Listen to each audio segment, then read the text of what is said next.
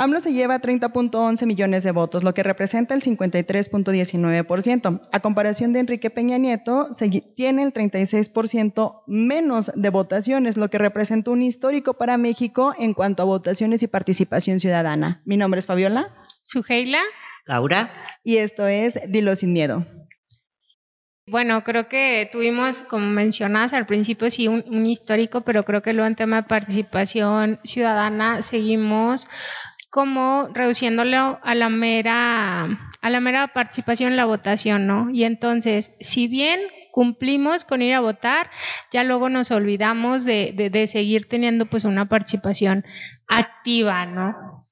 Así es. Eh, eh, desgraciadamente en México la participación del ciudadano es casi nula, se puede decir. Y como bien lo dijeron, nada más, como bien lo dijeron ustedes, se reduce única y exclusivamente a que voy a, a votar. Y muchas veces ni siquiera eso lo hacemos, ¿verdad? Porque en las últimas elecciones se tuvo un abstencionismo aquí en Durango de casi cerca del 70%. O sea, aquí estamos hablando que de cada 10 ciudadanos que pueden ir a votar mayores de 18 años, únicamente van a votar tres, a los otros siete no les interesa. Pero si a eso lo, nos vamos hacia otro ámbito donde es verdaderamente la participación ciudadana, que es la participación social, entonces sí caemos en números más drásticos, sobre todo aquí en, en México. Un ejemplo, en Chile casi el 60% de las personas tienen una participación en una asociación, en un organismo, en un centro empresarial, en, alguna, en algún núcleo o en alguna comunidad de una ONG. En México únicamente el 10% de personas participamos en algún eh, organismo que no sea gubernamental. Y fíjense nomás, de este 10%, el 6% participa dentro de las iglesias. Entonces quiere decir que un 4% son los que verdaderamente están trabajando para que se haga conciencia dentro de la ciudadanía. Entonces, por eso es que precisamente en México tenemos esa participación. Pero en los históricos de otros países también, o sea, ¿cuáles han sido los detonantes para que la gente ha podido participar, eh, o sea, para la participación ciudadana? Estamos hablando, por ejemplo, de que en las escuelas a lo mejor es donde les enseñan como que este tipo de situaciones o dónde es donde se les enseña, porque, por ejemplo, con la gente con la que yo me relaciono, la mayoría de la gente que veo, pues no considera que sea normal o natural participar en algún tipo de asociación o hacer algo más que, no sé, lo propio o lo que deban de hacer. Que igual también pues hay que ir clarificando que pues la participación ciudadana es esta intervención de los ciudadanos pues en el ámbito público, ¿no? Y que se puede dar como en tres vertientes, que es la participación social, lo que comentan el poder integrarte o participar activamente en una organización de la sociedad civil, la participación comunitaria, que luego pues es como estos vecinos que se reúnen para resolver problemas o atender necesidades, ¿no? E incluso pues la participación política pues ya dentro del Parlamento, de, los partidos, como funcionarios, pero entonces, eh, ¿por qué seguimos con, esta participación tan baja? ¿A qué creen que, se deba? Que, que, no logramos todavía como incorporarnos o interesarnos en, en, lo público que pues nos atañe a todos, ¿no? Yo creo que es cultural, obviamente que es cultural. En México, agraciada o desgraciadamente, hemos tenido un gobierno paternalista desde tiempos inmemorables. O sea, si nosotros nos vamos desde 1810 o si quieren desde la conquista, nuestro gobierno siempre ha sido muy paternalista. ¿Esto qué, qué quiere decir? Bueno, que como ciudadanos nos han hecho la vida fácil, ¿sí? No lo más cómoda que quisiéramos, pero sí fácil. Y luego, pues han sido gobiernos muy autoritarios, o sea, que se han dedicado a darle todo al, bueno, no, no le dan todo al pueblo, le dan como lo que necesitan, lo que ellos consideran que es necesario para ellos y ya está ahí. Pero igual para que sea como más controlable, más manipulable. Sí, o sea, para que la toma de decisiones. No te interesas porque no me conviene que me, me, supervises, ¿no? Que revises qué es lo que estoy haciendo. Y más que me supervises, pues no me conviene que me dejes de dar, ¿verdad? Este, lo que yo necesito, aunque sea en, en lo mínimo. Entonces yo, de una manera muy cómoda, estoy recibiendo algo sin tener que trabajar. O sea que realmente sí nuestro gobierno, este, aparte de más que autoritario, ha sido verdaderamente paternalista, el querer, querer, querer subyugar. Porque autoritario, pues dime un Pinochet en Chile, ¿no? O sea, creo que más, más autoritario que, que esta persona, digo, y podemos ver. Bueno, que de hecho a raíz de Pinochet fue como el levantamiento de Chile y que Chile ya por eso empezó a participar más en la toma de decisiones a nivel Estado, o sea, porque se empezaron a hartar precisamente de todo el relajo que hizo Pinochet y fue como, no, o sea, ¿por qué todo debe de quedar en el Poder Ejecutivo y nosotros como sociedad civil pues también tenemos el derecho a responder y a decir y a no sé qué? Y que se va generando también eh, estas, pues no sé, luego esta participación que también va surgiendo a causa de, de, la inconformidad, ¿no? Porque entonces pues el Estado no atiende a las demandas de los ciudadanos y entonces pues te organizas, empiezas a, a, a, manifestarte, ¿no? Y entonces pues el Estado pues tiene que de alguna manera pues poder responder, pero pues de una, pues de una forma como pues más cordial, más armónica, poder llegar como a, consensos, a, acuerdos y no ser como tan, tan represivo, mm. porque que luego se habla de que se tienen que generar ciertas condiciones para que exista la participación ciudadana y una de ellas es el respeto a los derechos humanos, porque luego sí existían pues las amenazas, eh, la, las agresiones, ¿no? Y entonces o te alineas o te alineas. Y entonces pues muchos por temor a eh, pues a esas represalias que existían preferían pues no pues no participar. Ustedes cómo ven creen que en ese sentido hemos avanzado mm, es que no necesariamente. Mira lo que pasa es que precisamente la sociedad es la que tiene que este despertar la propia conciencia y no pedir algo que de suyo propio le pertenece, como bien tú dices, es su derecho y ese derecho es de organizarse para lograr mejores condiciones de vida, obviamente, ¿sí? Entonces, si la sociedad como tal va a estar esperando a que el gobierno le haga favor de darle un espacio que de suyo propio le compete, pues ahí vamos a seguir. Si tenemos ahorita, yo creo que ahorita es un punto Mm, así crítico dentro de México, en donde la sociedad o nos organizamos y participamos o nos vamos ahora sí que a quedar en viendo a ver qué es lo que el gobierno nos quiere dar, o sea, pisoteándonos nuestros propios derechos uh, que tenemos.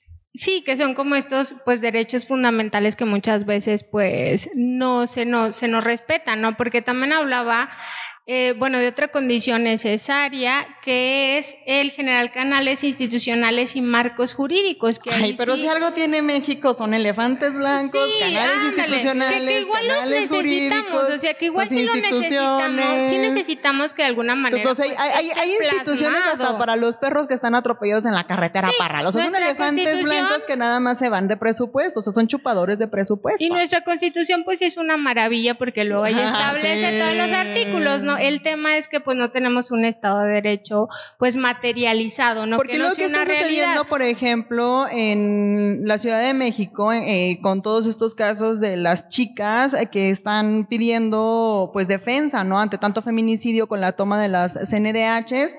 Y, y eso es por un lado, ¿no? Que luego después dicen, es que no es una manera de manifestarse. Y hacia arriba, en Chihuahua, con los señores que están sacando a la Guardia Nacional y de hecho lo sacan al grito de, pues no se preocupen, o sea, no es su culpa, este, eh, eso es la toma de decisiones de su presidente, o sea. Pero fíjate, simple y sencillamente, eh, pues, veamos eh, el caso de los feminicidios. ¿Por qué existe el feminicidio? ¿Por qué ha aumentado tanto su, este, su número? Precisamente porque vivimos en un estado donde no existe el derecho, donde no existe la justicia, en donde todo sucede y nada se castiga, entonces estamos en total indefensión. ¿Qué es lo que hace el, la persona, el violentador, este, llamémoslo, ¿verdad? El asesino en cualquiera de sus etapas, pues lo vuelve a hacer. ¿Por qué? Porque no sucede nada. Sí. O díganme cuántas veces o, o cuántos casos se han, este, estudiado y más que estudiado, se han verdaderamente llevado a la corte, a la legalidad de los feminicidios que han existido. Y sabemos de un y mil niñas y niñas desde pequeñas hasta grandes, en donde se han sido crueles de lo de la mayor crueldad que puede existir y no ha habido algún castigo para el, y castigo ejemplar, estoy hablando, ¿eh? Para el violentador. Sí, que se siguen, como dicen, siguen en aumento porque pues tenemos aparte el problema de la corrupción, pues el otro es la impunidad y como han volteado también a ver estos problemas pues gracias a la sociedad organizada que entonces integra movimientos y empiezan a pues a manifestarse porque si entonces no, ¿quiénes son los que visibilizan precisamente ese tipo de problemas? Es que sabes que también, bueno, aquí hay como un tenor muy interesante. Lo hablábamos, por ejemplo, con Chile, eh, con Pinochet. O sea, a raíz de con Pinochet, cómo se llevó el yugo del autoritarismo, pues la gente se empezó a despertar y empezaron a tener mayor participación ciudadana. La mayoría de los estados o de los países que presentan participación ciudadana se debe a que antes vivieron un histórico muy fuerte, que eso fue lo que les hizo, ¿sabes qué? O sea, no, el ejecutivo no está en la capacidad, o sea, no es saberlo todo, no está en la capacidad de tomar todas las decisiones. Entonces, la verdad es que si algo se ha caracterizado en México es que no tiene una vida fácil, o sea, no le ha ido bien. Tenemos los índices de pobreza, de los índices más de pobreza más altos, de los índices de violencia más altos, este, de los índices de enfermedad más altos, en donde nos falta casi todo el Estado de Derecho, casi todos los recursos necesarios como para la vida digna. Y entonces, o sea, ¿qué le ha faltado a México realmente pues para despertar? O sea, realmente, eh, ¿O, cuál es el mecanismo de estos gobiernos? Volvemos a lo mismo. O sea, primero, teníamos un gobierno paternalista. Entonces, así como que era bien padre para el campesino, por decirte algo, ¿verdad? El campesino, oye, tengo mis tierras. En primer lugar, no son mis tierras, porque gracias a Lázaro Cárdenas, pues teníamos los ejidos. Entonces, lo que es de todos, pues ya sabemos que no es de nadie, que era lo que sucedía. Sí tengo mi pedazo de tierra, pero no lo voy a trabajar, porque ¿sabes qué? Viene el gobierno y me da el, eh, Procampo, que se llamaba antes, el, eh, no sé, todos esos programas de gobierno, en donde sin trabajar me daban, eh, me daban un estipendio pues bien a todo dar, ¿no? No le hace que fuera poquito, pero sabes qué, me servía para lo que yo realmente quería, que era comprarme la bebida, vivir ahí, pues malamente, porque con muy mala calidad de vida, pero me lo daban, ¿sí? No lo trabajaba, no lo sangraba. No, exactamente, no lo trabajaba. Y luego, ¿qué sucedía con este, igual con los, ahorita en la actualidad que estamos viendo como los ninis, que estamos viendo con este, con las becas, con las famosas becas, o sea, un sinnúmero de ayudas paternalistas del gobierno que no se reflejan más que en eh, inversión para los futuros votantes, que eso es en realidad los futuros votantes, y te tengo inquieto, pueblo, ¿sí? Entonces, por eso yo vuelvo a insistir y por eso, bueno, dentro de mi participación, de mi vida de participación social de tanto tiempo, es precisamente si nosotros como ciudadanos no nos, eh, no nos concientizamos de que, qué es lo que verdaderamente necesitamos y que no estemos pensando que todo se nos va a dar fácilmente, pues entonces no vamos a poder avanzar, ¿sí? Un ejemplo muy, mira, un ejemplo muy este claro que yo tengo dentro de mí. Ahorita se está hablando mucho de los derechos sexuales, reproductivos y la gente como que está levantando así este los papás sobre todo, ¿no? Es que ¿por qué no me dejan educar a mis hijos?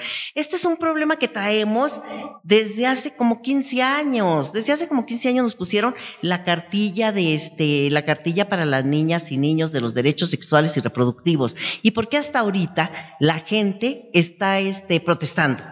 Es mi pregunta. Pues porque antes les valía, porque antes eh, todo era tranquilo, digo, todavía nos sigue valiendo, ¿verdad? Pero como que era, había más tranquilidad y ahorita ya está un poco más violento o la gente ya está más despertando, concientizándose. a mí se me hace que más en todo el tema de redes sociales y todo, o sea, eso ha sido lo que haya potencializado demasiado, porque fíjate que es un tema que hemos venido hablando mucho, que yo lo he mencionado como mucho en los programas, que es como la nueva tendencia a la civilidad digital, en donde las medidas de seguridad han disminuido muchísimo y los índices de violencia han aumentado hasta el cielo por el tema de redes sociales. Entonces ahí es, se me hace que es más que nada cuando están respingando y se va a escuchar súper mal, pero el respingue se debe sobre todo a que otra persona voltee a ver y voltee a ver cómo educas. Entonces, como otra persona te está criticando por el cómo educas, pues entonces ahora sí ya me puede y ahora sí ya, chis, ¿por qué estabas haciendo esto? Porque, o sea, porque como ya otra persona te critica a ti, te juzga a ti, pues realmente, humanamente estamos acostumbrados a vivir de, del qué dirán, de, de generar expectativa, pues de todo esto. Y es que sabes que también necesitamos para ir promoviendo fomentando la participación ciudadana, pues también contar con información, que era lo, lo que comentaba, ¿no? Porque de repente entonces surgen como ciertos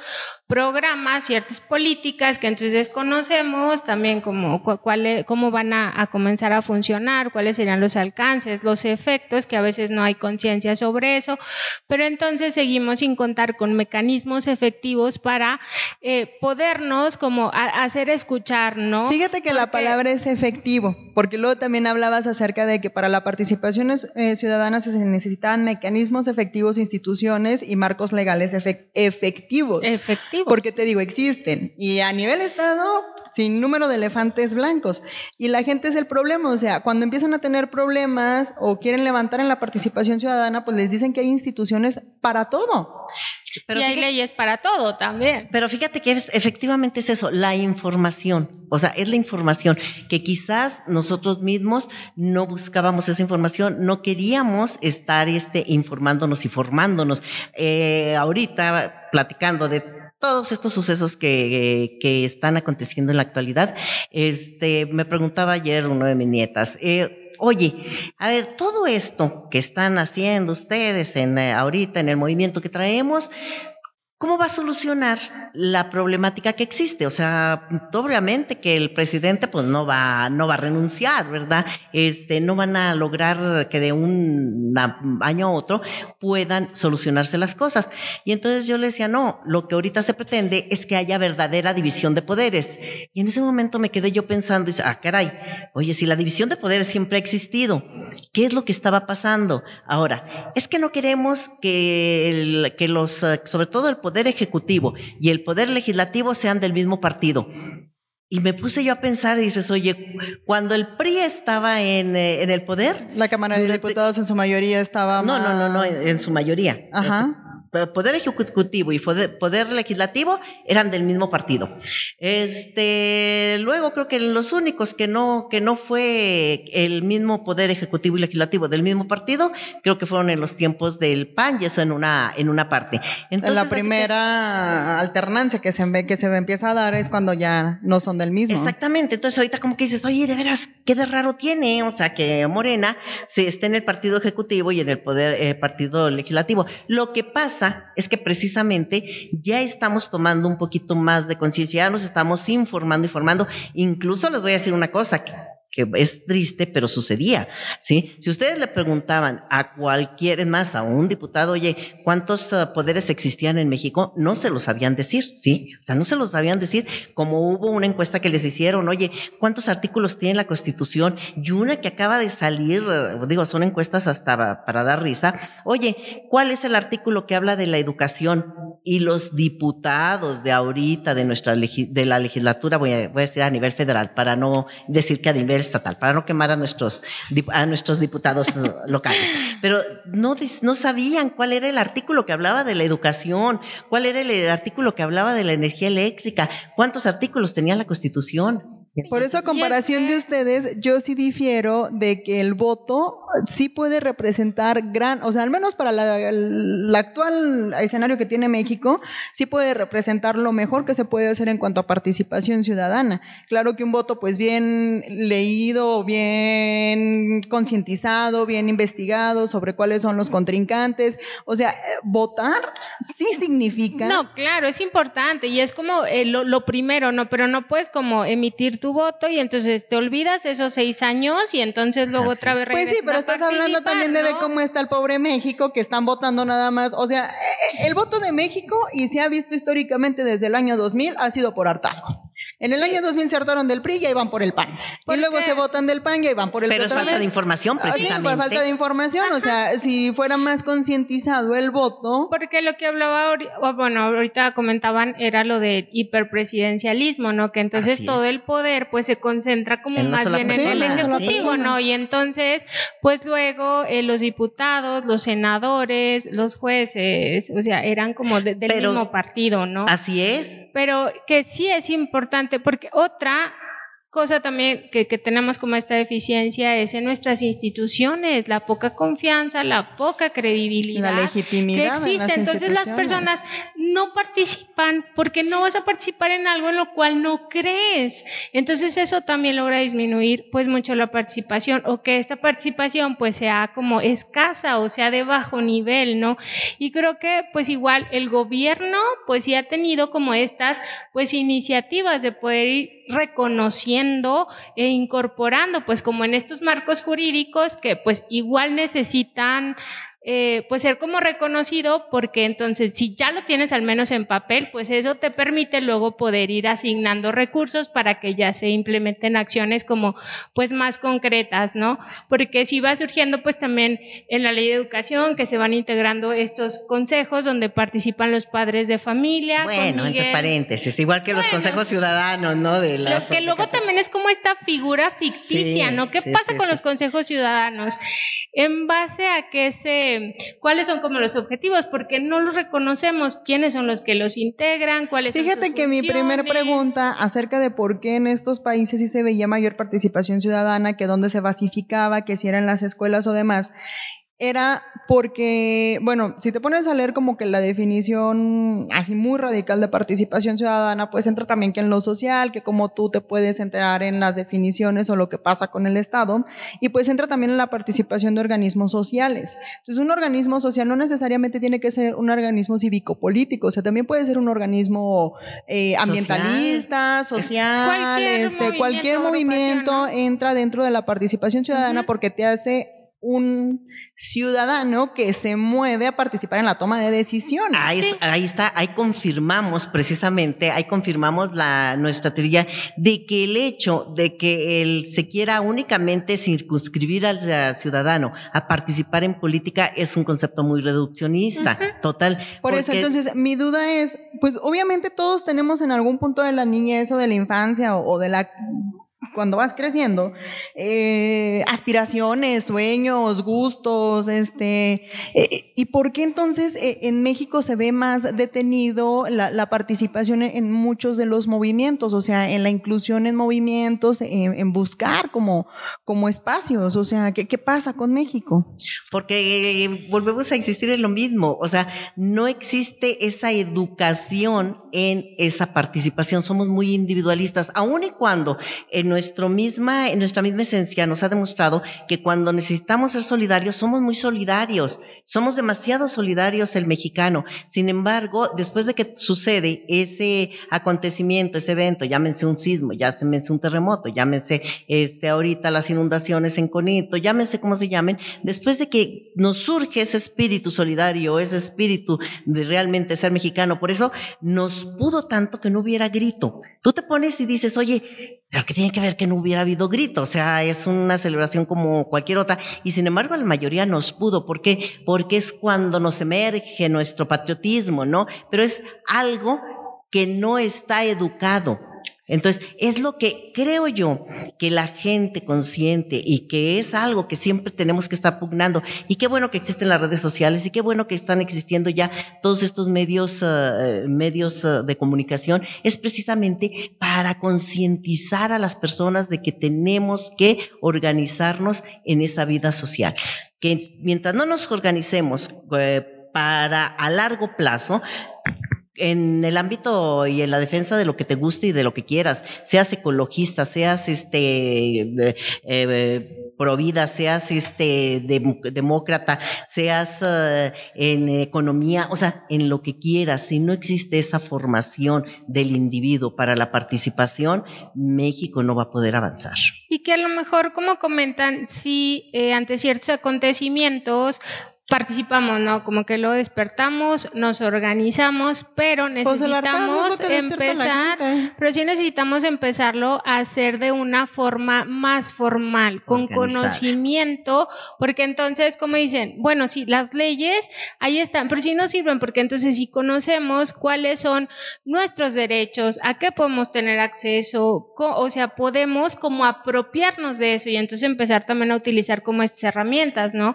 Y, y que ha sido también pues como, pues como un gran, un gran camino pues que se ha ido como, como trazando, ¿no? Porque estaba leyendo que con Miguel de la Madrid en 1987 es cuando se empiezan a generar apenas las audiencias públicas, los consejos ciudadanos, el plan de desarrollo y entonces ya integras a la ciudadanía a participar, porque antes no nos informaban ni nos consultaban sobre las decisiones públicas. Pero Ellos por lo solo fue un hartazgo que empezó a despertar y entonces Ajá. para callar al pueblo sano y sabio empezaron a tratar con todo este tipo de, de situaciones de los planes de federales, o sea, fue, ah, fue cuando, cuando de- me dijeron, ok, va, pero fue todo me parece que un despertar después de lo del 1968, Ajá, que, a sí. fin- que al final eso fue mundial, o sea, eso Sí, fue más así que nada porque les echó a perder todo lo de la Olimpiada y pues ya todos los organismos internacionales voltean a ver todo el despapalle que era México. mundial, o sea, era un despertar a nivel mundial. Acordémonos que ahí era cuando los hippies, cuando todos los rebeldes sin causa. Pero tú esto de que hablas, yo vuelvo a insistir lo mismo. O sea, si te abre la puerta, el gobierno entra, por Dios. O sea, si ya estaban los planes nacionales de desarrollo, si ya podías entrar con la participación ciudadana, de- estamos hablando de 1987, ¿por qué no lo hizo el ciudadano? Ese es mi punto, ese es mi punto de defensa.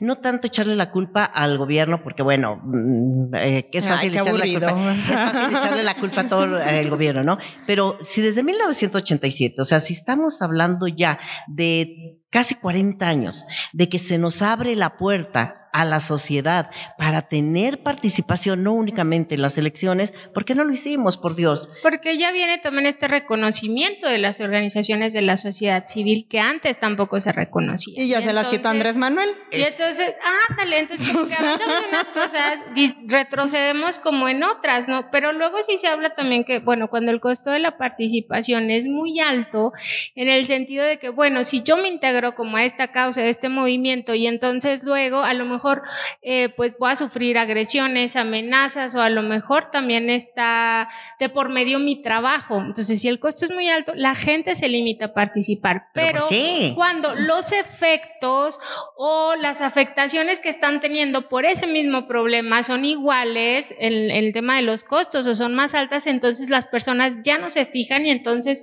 se integran, ¿no? Como, como a defender y entonces pues lo que esto Así es. conlleve. Pero volvemos a lo mismo. Si no conoce a lo que tiene derecho el ciudadano, muy difícilmente va a decir, ah, chis, ¿por qué no me lo habían dado? Pero precisamente yo me refiero a eso, al patriotismo. O sea, eso es el patriotismo, el verdaderamente salir a la defensa de todos los que, de todo lo que tú crees sin, eh, sin estar esperando o sin tener miedo. Yo les quiero, digo, y se los dejo ahí como tema de reflexión, y ahí me contestan cuando, cua- cua- después de que, de que lo vean, ¿cuántas asociaciones vamos a quedar después de que Andrés Manuel López Obrador quitó todas las, todos los, apoyos. apoyos, para asociaciones? Yo pregunto, porque yo te aseguro que casi el 60%, y se me hace un número bajo, de las asociaciones que estamos constituidas legalmente en México, lo que se busca es el apoyo de, lo- el apoyo de gobierno. No se busca verdaderamente el bienestar del ciudadano. Lo único que se estaba buscando, y hay muchas, y eso lo sabemos todos, que muchas de las asociaciones, el, perdón, las personas que, que las personas que creaban estas asociaciones eran para vivir de ellas y no precisamente para servir al ciudadano. Entonces también esa es una falacia de parte del ciudadano. No nada más son las propias instituciones gubernamentales, no nada más son este, las leyes que, que están dentro de, del propio gobierno. Sí, porque bueno, respecto a lo que comentan, también quiero eh, mencionar una, una encuesta que, que se realizó sobre cultura política y prácticas ciudadanas en 2012, donde el 84% menciona estar poco o nada interesados en política, el 62% poco interesados en problemas de su comunidad, el 71% dijo nunca haber asistido a reuniones vecinales, el 79% nunca ha participado en manifestaciones, participaciones. Entonces, pues esto también nos, nos muestra eh, la baja participación que tenemos y creo que por eso tenemos los gobiernos que tenemos, porque no nos hemos involucrado. Y es precisamente esta parte también de comenzar eh, a conocer qué es con lo que contamos y cómo podemos tener una participación efectiva, eficaz, ¿no?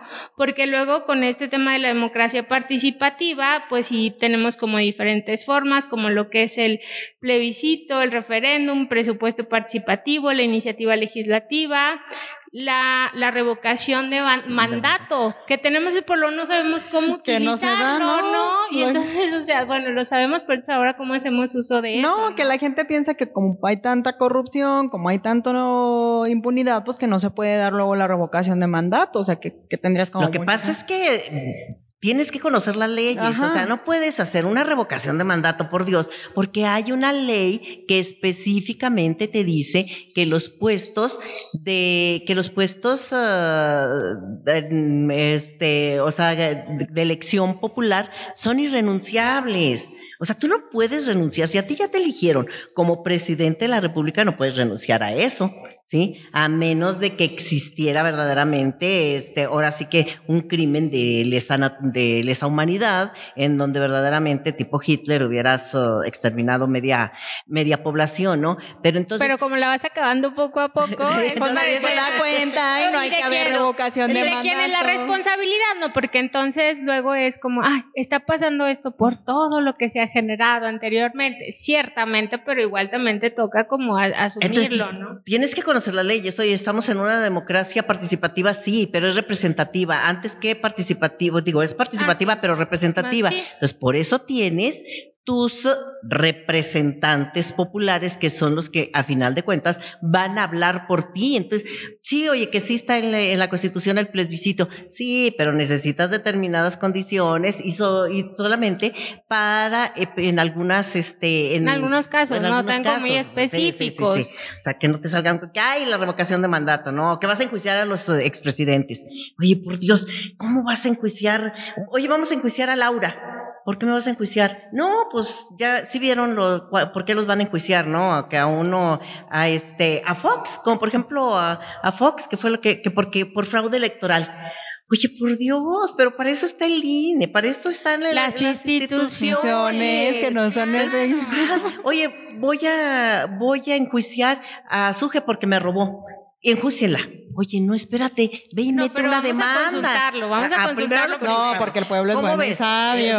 ¿Cómo ves, este, Fabiola? ¿Vamos, enjuiciamos a Suje? Sí, sí, vamos a enjuiciarla. Oye, no le puedes dar la, la, cárcel por eso.